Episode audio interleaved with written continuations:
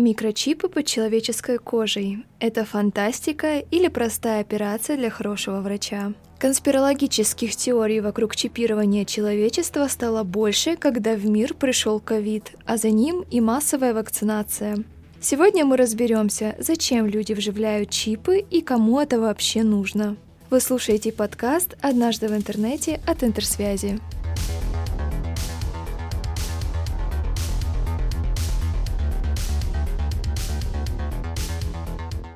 Волну теории о глобальном чипировании человечества подняла вспышка COVID-19.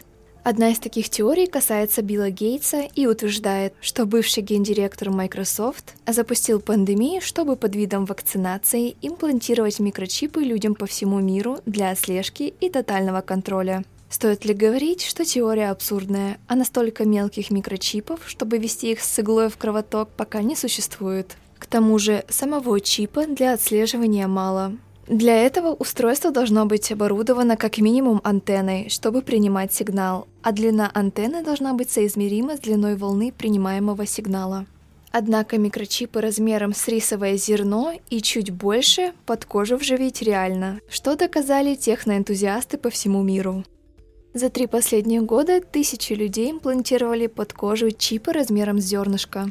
На добровольное чипирование пошли сотрудники некоторых IT-компаний, так работодатели отслеживают прибытие и отбытие на работу, а сами сотрудники могут с помощью чипов открывать электронные замки, оплачивать еду в автоматах и управлять смартфоном. Для этого им нужно просто приложить руку с чипом к считывателю. Критики технологии не верят, что корпорации станут использовать собранную личную информацию только во благо. Однако техноэнтузиасты смотрят на чипирование по-другому. Одним из первых на необычный эксперимент решился британский ученый кибер кибернетик Кевин Уорик. В 1998 году он имплантировал себе в руку стеклянную капсулу с электромагнитной катушкой и кремниевым чипом внутри.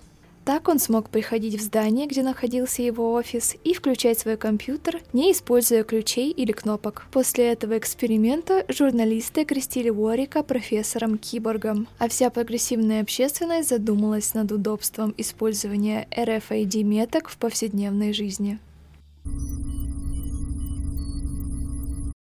RFID-метки повсюду, проездные банковские карты с возможностью бесконтактной оплаты, наклейки на товарах в магазине, ключи и пропуски в здание. В RFID-чипах пока нет GPS, чтобы отслеживать местоположение. Они распознаются на расстоянии не более 15 сантиметров от считывающего устройства, так что их никак не отследить. Больше всего чипирование популярно в Швеции. Во многом потому, что в стране распространена система безналичных платежей.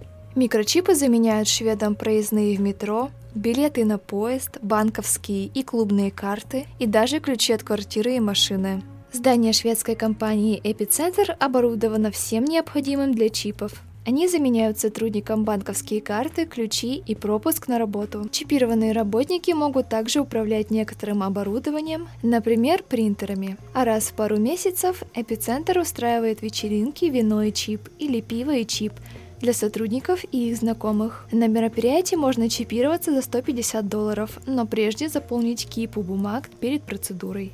Технология чипирования в теории поможет вывести предоставление медицинских услуг на новый уровень.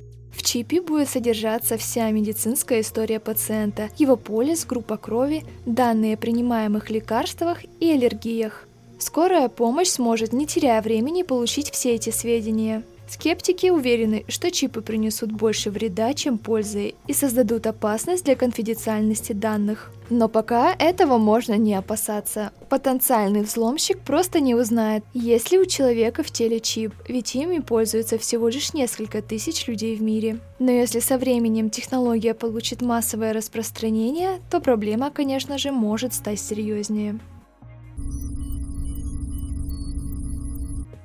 Сейчас носителей чипов в мире не так много. В основном энтузиасты технологического прогресса и отчаянные экспериментаторы. И самое время напомнить, что обсудить выпуск можно на страницах Интерсвязи в социальных сетях. Это был подкаст «Однажды в интернете» от Интерсвязи. Подписывайтесь на него на вашей любимой платформе. Спасибо за прослушивание. Мы с вами прощаемся до следующей пятницы. thank you